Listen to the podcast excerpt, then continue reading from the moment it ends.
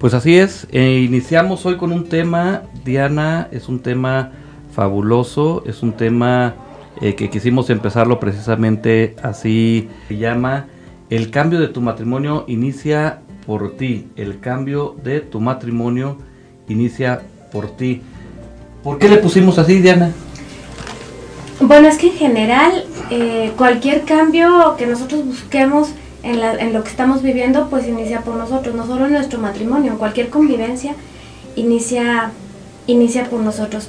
¿Y por qué le pusimos así? Porque la mayor parte de las ocasiones estamos buscando responsabilizar al, al, otro, al cónyuge, de una situación que estamos viviendo, de algo que nos hace infelices. Y entonces al, responsabilizar al otro, al culpar al otro incluso, eh, pues ya no, no aceptamos esa, esa parte que nos toca modificar a nosotros y por eso consideramos que el cambio comienza por ti. Imaginémonos, o yo me lo imaginaba así cuando me lo platicabas tú, yo me lo imaginaba, imaginemos una persona que va con la vida cargando una mochila y así apareció la mochila vacía. Pero luego vas caminando la vida y vas pasando con gente y cada gente te va echando pues alguito, ¿no? Una piedrita. Una piedrita. Eh, tú agarra de cada una de las personas que has pasado ¿Qué fue lo que fuiste agarrando? Una piedrita, dos piedritas. Claro que los primeros años de vida esa mochila estaba repleta de piedras de papá, de mamá, de abuelos, que era con el que de maestros, con los que con los que más convivías. Y entonces ya traes una mochilita como media buena onda pesada, ¿no? Ahí y ahí y en el noviazgo eh, eh, somos tan en este síndrome que decía mi maestro español, síndrome de imbecilidad transitoria, que es el noviazgo, se vuelve uno como tonto transitoriamente. En el noviazgo llega uno y, hombre, déjate ayudo a cargar esta pochilita, ¿no? Mira qué linda se te ve y déjate ayudo. Pero ya la traes tú, tú ya traes ciertas culpas, pues. Un equipaje, ¿no? Ya traes ese equipaje, traes ciertas culpas encima. Y obviamente llega un momento en que, lo que decías tú ahorita, llega un momento en que estás tan lleno de culpa en esa mochila que ya no te cabe más y empiezas a repartirla. ¿Y a quién? Pues a quien corresponda, a quien está ahí directamente, ¿verdad? Sí, sí, de acuerdo. Y ahí es donde empieza todo un proceso de, de pleitos, de circunstancias, porque ya no te cabe más.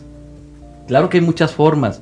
Oye, ¿y si vacío la mochila de las culpas que no me son sanas? Porque déjame decirte, y aquí nada más abro un paréntesis, Ana, para decir, la culpa es sana, ¿eh? El vivir en culpa no.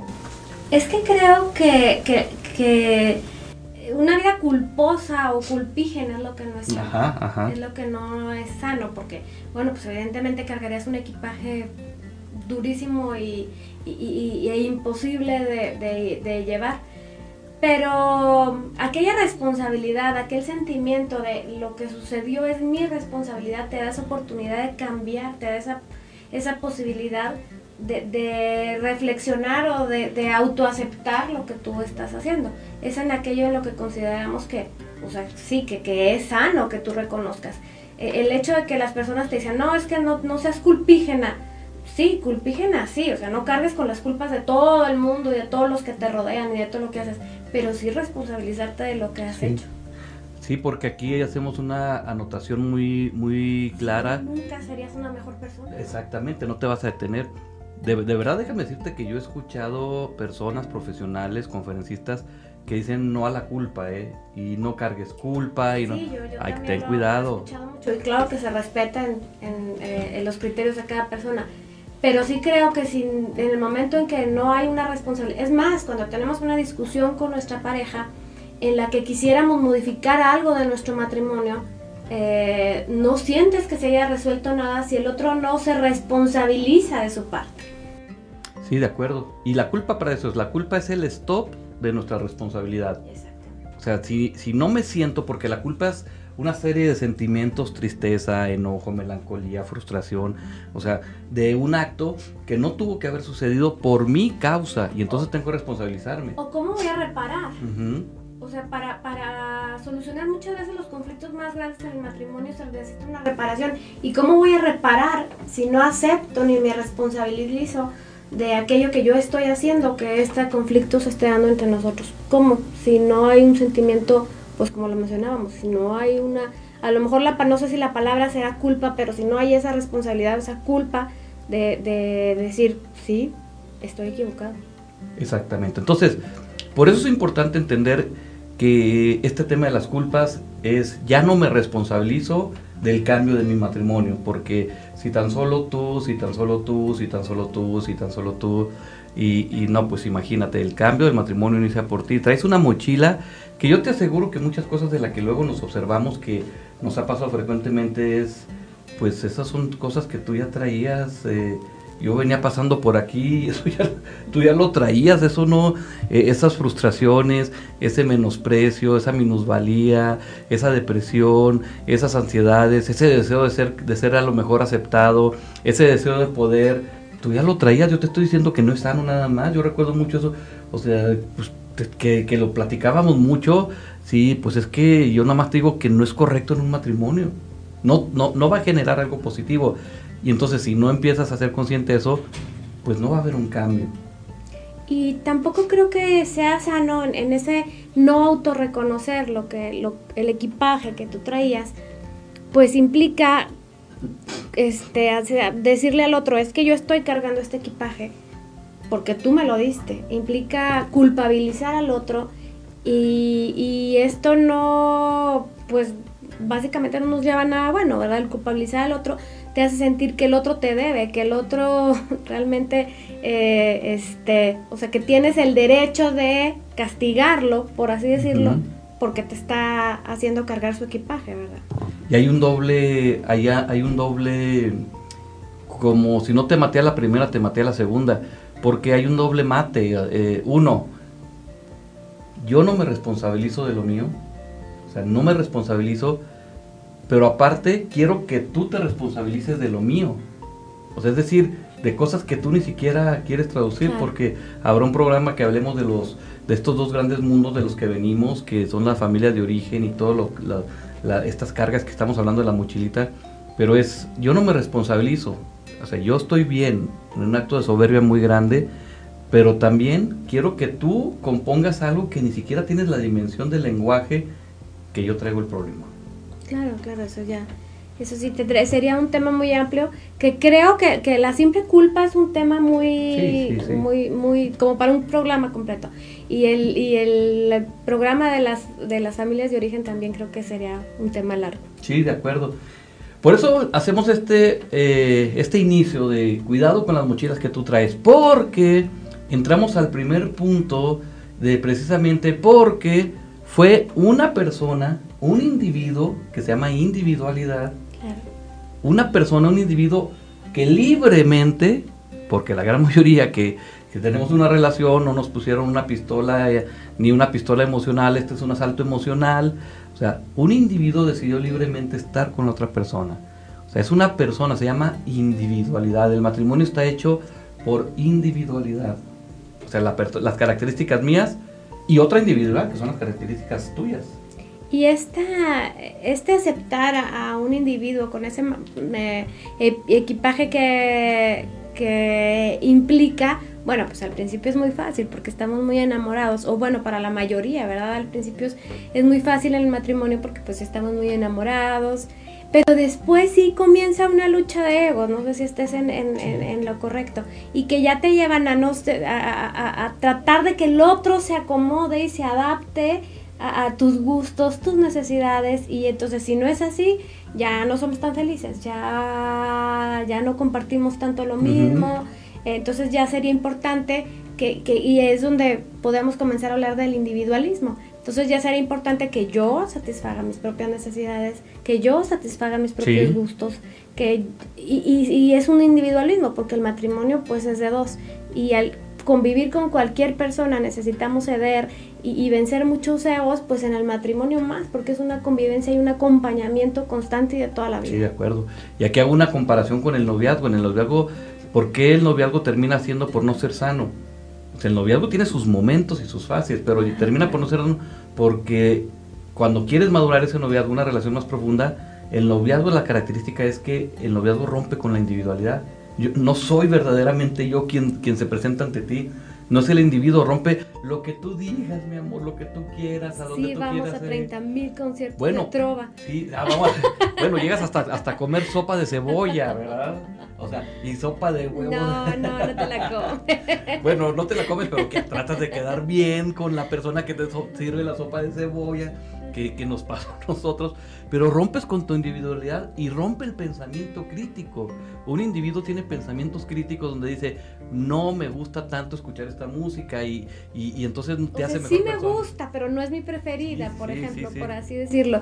Y no va a ser eh, que, que, tú seas un individuo distinto, el que te cases y el que te enamores y el que verdaderamente te entregues, que eso es lo que queríamos decirles en, en, en la individualidad el, hecho de que tú compartas y acompañes y te solidarices con otra persona no hace que tú seas una persona distinta, no hace que te gusten cosas distintas, a lo mejor habrá cosas mutuas que encuentren algo que les guste, pero sí tenemos que respetar mm, las características y, y, la forma en que la otra persona de alguna, de alguna manera ve su propia felicidad para que sea una persona íntegra, para que tú estés al lado de una persona íntegra y bueno, pues evidentemente sea una familia más feliz. Sí, esa es la característica de la individualidad. Las características propias dadas por Dios a ti es como todos los dones, todos los regalos, o sea, cada quien tiene los propios sentidos del humor, tranquilidad, paz. Es que es, que es demasiado tranquilo. Las, formas en que, en que disfruta, lo que se disfruta y lo que no se disfruta es, eh, ahí es la individualidad que tenemos que, respetar, más no convertirnos en, alguien individualista, ¿no? que, es, que es el riesgo en caer. Hay que, hay que diferenciar la individualidad del individualismo. Luego me preguntan, pero a ver, explícame exactamente, o dame un ejemplo sencillo, les digo, eh, Leo Messi en el fútbol, a los que les gusta el fútbol, Leo Messi eh, usa su individualidad porque sabe que está trabajando en equipo, en un equipo de fútbol y si es necesario pasa el balón aunque él pueda meterla, pero si el otro puede meter más el gol con más él lo suelta y usa sus características, usa sus cualidades para bien de ese conjunto. Ese es el, que utiliza bien la individualidad. Y el individualista es aquel que solo usa sus características y propiedades para él mismo. Y entonces decir, ya te fijaste qué buen matrimonio tengo, ya te fijaste qué buen carro tengo, ya te fijaste qué buen trabajo tengo, ya te fijaste, pero bueno, o sea, siempre hablo de mí. Siempre... Yo, lo, yo lo relaciono mucho, por ejemplo, bueno, en muchas características. pero yo he visto, por ejemplo, no sé, mujeres que están excelentemente arregladas. Es, es, uno de los casos en los que yo lo, lo, lo vislumbro mucho. Y el resto de la familia, pues, como se pudo, ¿verdad? Hijos, este esposo. Eh, o sea, ella a lo mejor con las mejores galas, a lo mejor tiene muy buen sueldo, etcétera, y, con ropa de marca, etcétera, y los hijos verdaderamente no, o sea, y hay un individualismo, es que primero satisfago mis necesidades y no pienso como en el bien común. Eh, no quiere decir que no te vayas a dar tus propios gustos ni que tengas tus propios gustos, pero sí eh, la, familia es un bien común, esa es una realidad. Em, no puede ser que yo esposo eh, eh, me gaste el dinero con mis amigos o en un deporte por demás cuando el resto de mi familia se ve limitado en muchas cosas. Es que estás corrompiendo, y tú lo estás diciendo ahorita con claridad, estás corrompiendo las reglas básicas de una, de una relación profunda. Así es. Yo puedo ser individualista con mis amigos, pero a medida que voy desarrollando más esa relación profunda ya no puedo porque son mis amigos.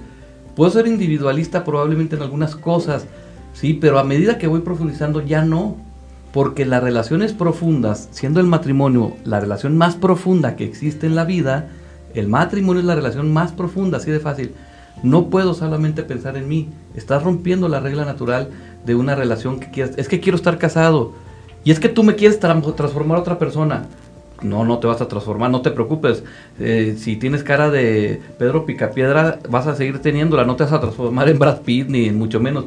Es que, ¿qué quieres que cambie? Que todos estamos cambiando constantemente. porque, pero, pero, todos cambiamos.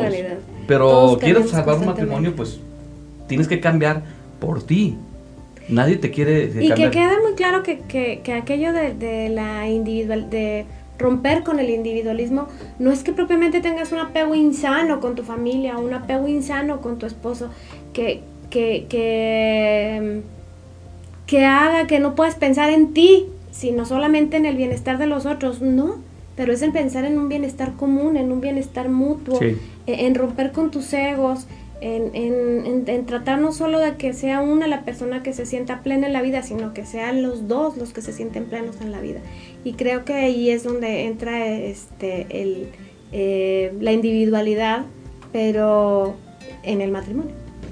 ¿Cómo podemos solucionar este problema con tus características y con mis características? Así es. Es la visión del mismo problema desde diferentes puntos de vista y eso es lo que aumenta las capacidades del, matrimonio, porque el matrimonio tiene que ver con la compatibilidad, es decir, con el acompañamiento en el sufrimiento, el ver cómo nos va bien, el ver cómo nos va mal, el ver cómo nos deteriora, el ver cómo, o sea, tiene que ver con ese, hoy, hoy encontramos de pronto eh, personas que se quieren casar que dicen, no hombre, hasta que no tengamos todo, ¿eh? Hasta que no, no sé qué es todo, o sea, entonces cuando se piensan acompañar, porque se están volviendo en dos individualistas que se van a juntar y lo único que van a hacer son vivir juntos. Vivir juntos, o sea, estas, estos chicos que se van a vivir como a un, como un departamento juntos, sí, este, roomies, roommates o como les quieras llamar, o sea, entonces yo pongo esto y tú pones esto, yo pongo esto y tú pones esto. Y que creo que es mucho de lo que está sucediendo eh, actualmente, creo que se ha fomentado mucho ese individualismo, eh, sobre todo porque ambas partes aportan económicamente en casa y se fomenta mucho, este es mi dinero, este es tu dinero, eh, yo puedo hacer con mi dinero lo que yo quiera, tú, tú, sí tienes que cooperar en casa, pero mi dinero es mi dinero.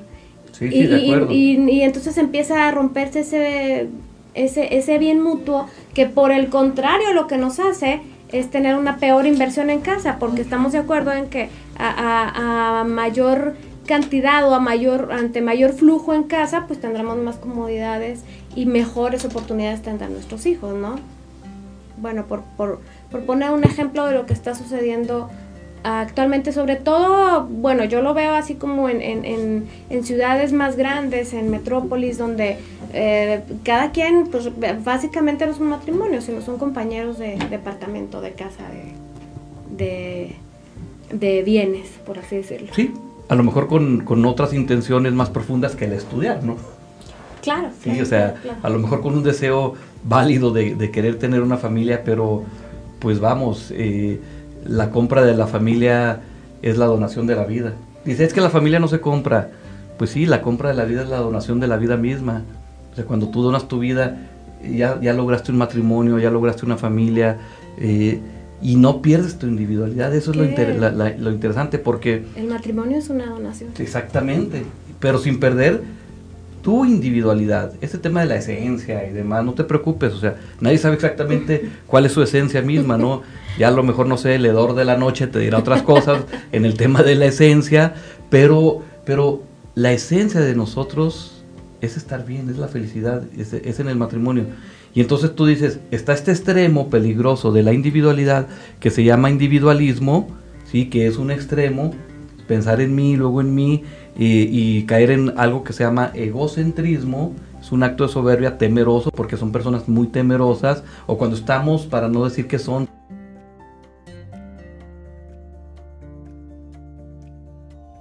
Tengo miedo porque pienso y no confío porque pienso que tus leyes no van a funcionar.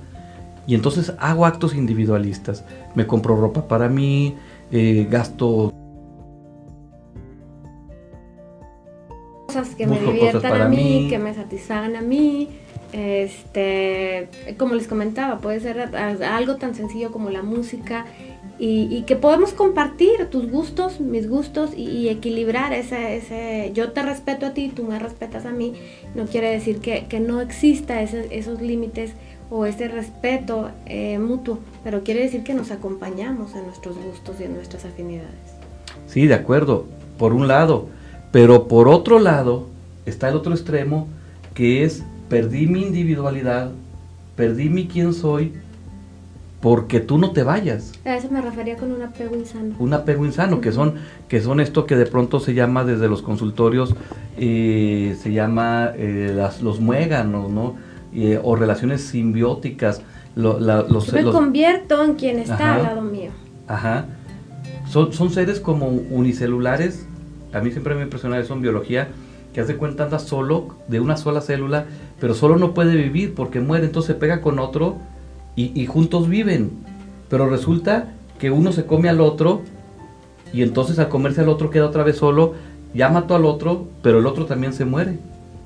Entonces, bonito negocio terminó siendo esto de que pues te estoy comiendo, pero al comerte también pierdes tu individualidad, que son personas que no, vamos juntos y siempre juntos y, y, vamos a hacer todo juntos y, eso es un riesgo, ¿no?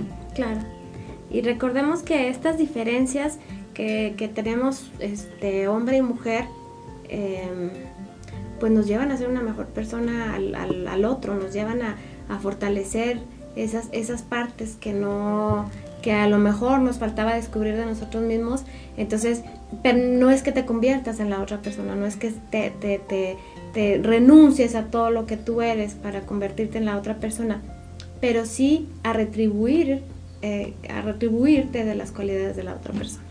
Sí, te tiene que, que te tiene que ir ayudando, obviamente, a saber eh, ser tú, a saber ser tú, a saber tener tus espacios, a saber tener tus momentos, pero también respetando obviamente los momentos de la otra persona, que claro que muchos terminan compartiéndose, pues sí, esa es la idea, terminan compartiéndose las amistades que no tienen al matrimonio, la gente que decidimos que entre y la gente que no puede entrar a un matrimonio, puesto que probablemente pues no, no alimenta positivamente, no porque sean malos o no, pero pues no alimenta positivamente. Pero llega también momentos... O que te destruye el matrimonio, que, que lo inquieta, ¿verdad? Porque hay personas que, que, que es, o sea, con la mejor de las intenciones, inquietan la estabilidad del matrimonio. Sí, de acuerdo, de acuerdo, digo, y a mí de pronto en lo personal me gusta, eh, lo hago a veces y tú lo sabes, pero de pronto eh, me gusta estar con tus amigas, ¿no? Ah, yo invito a mi esposito a las reuniones de mis amigas y, y, porque también ellas lo disfrutan, algunas de ellas lo disfrutan bastante, hasta me dicen, ¿por qué no trajiste a Cui? sí, sí, de acuerdo. Sí. Entonces, y, y pero obviamente eh, determino que, que, no siempre voy a estar ahí, que no siempre voy a estar eh, con ella, ni voy a estar este, eh, diciéndole aquí ya llegué, aquí ya estoy, o sea, etcétera, etcétera. O sea, ¿por qué? Pues porque sería hasta una inseguridad mía el estar desarrollando eso, ¿verdad? También. O sea, eso sería, sería un riesgo.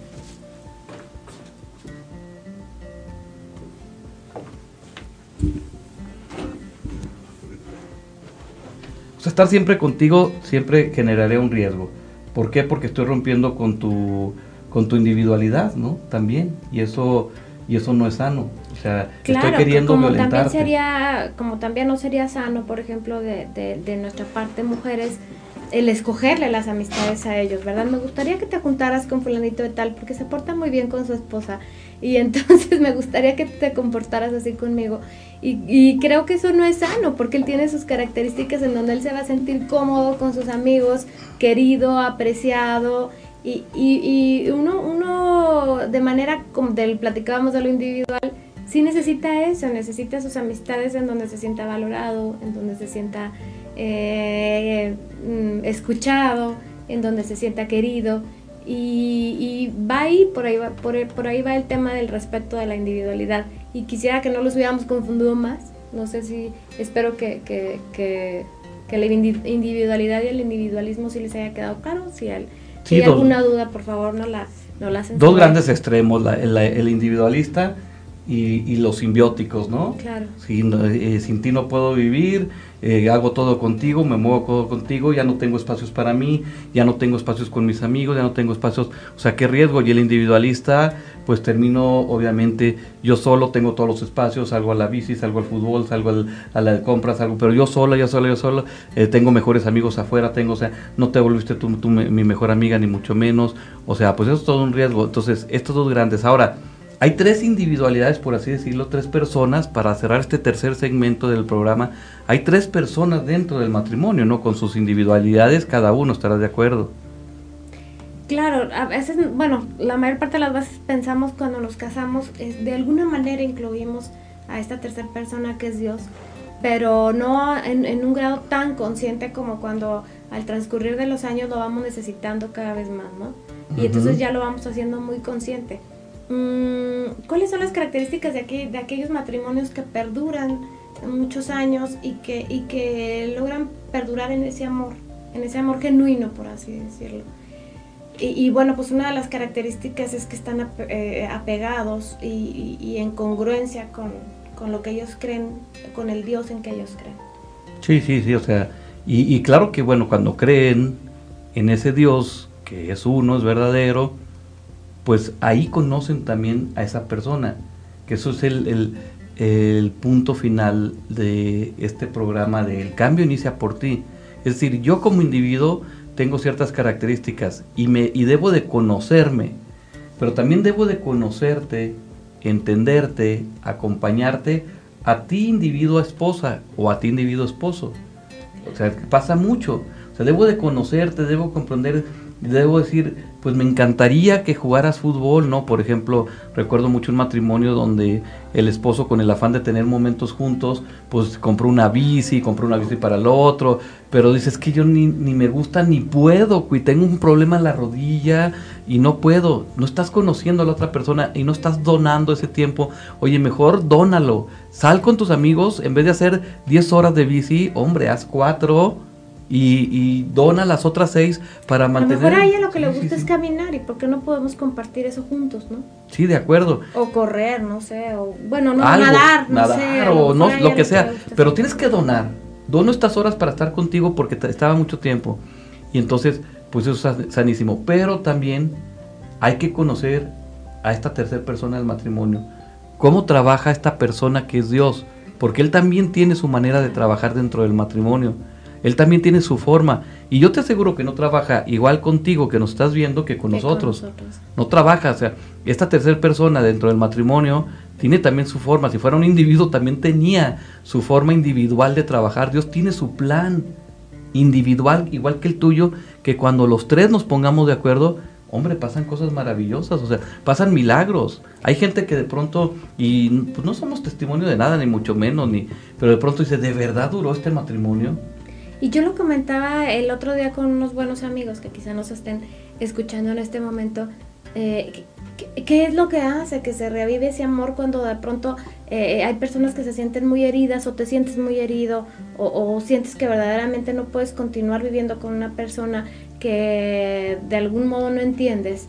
Y, que dices, que, hay muchas personas que dicen, es que este amor ya, o sea, ya se terminó, o sea, lo veo distinto, ni siquiera quisiera convivir con él. ¿Qué es lo que puede hacer o qué es lo que, que, hace que ese amor se reavive y que tengas el, eh, la necesidad de estar con el otro y, el tocar su mano y acompañarlo? Yo, bueno, ustedes saben que nosotros somos católicos y nosotros creemos que el Espíritu Santo es el que hace eso, esa es la realidad.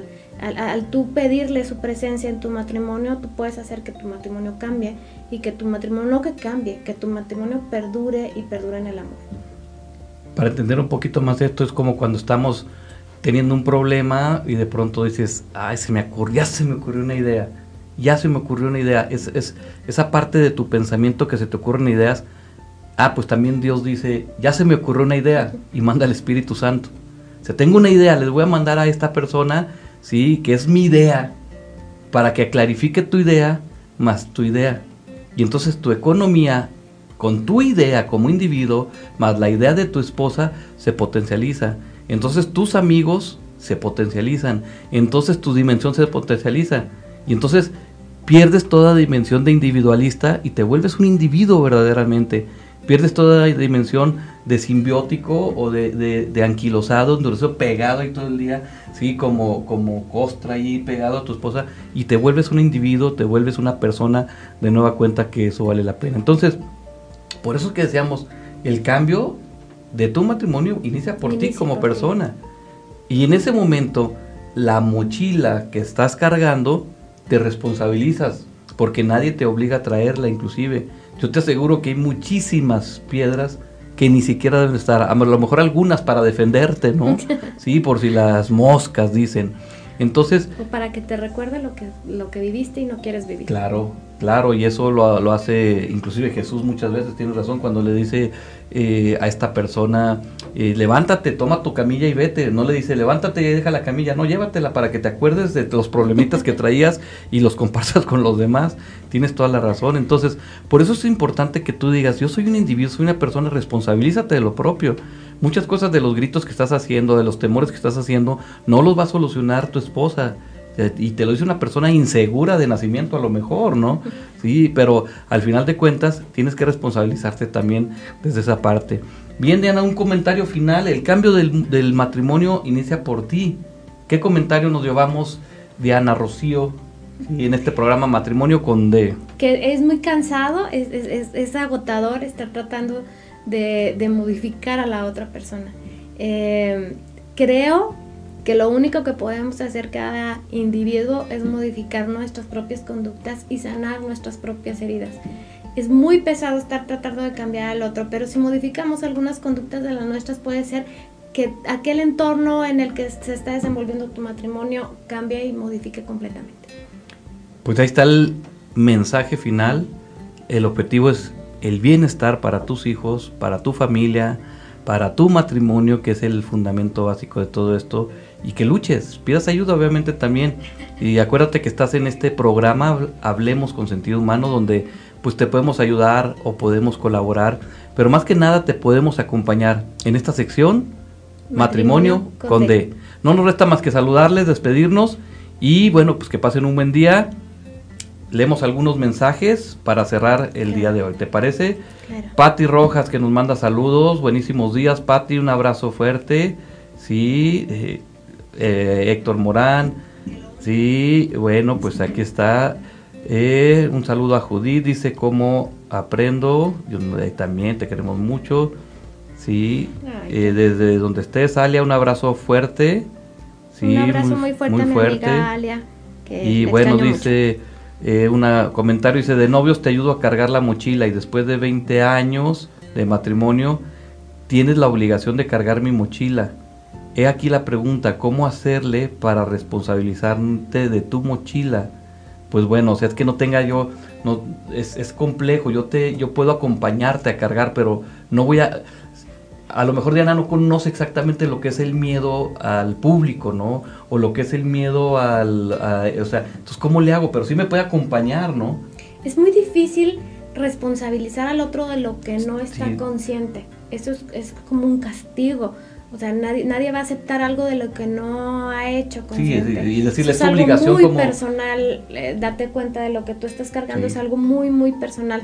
Por eso comentábamos que el cambio comienza por ti. Por ti. Es tu mochila. Es, muy difícil hacerle ver al otro eh, sus responsabilidades cuando no las quiere ver.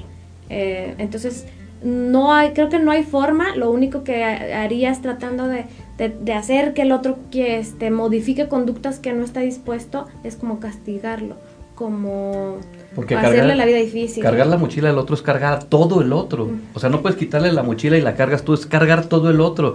Y estás sintiendo un peso muy pesado, valga la redundancia, o sea, pero es no puedes tú obligar a la otra persona a que cambie lo que te corresponde a ti. Son tus piedras. Eh, saludos, Claudia Guerrero, igual, un abrazo fuerte, te queremos mucho.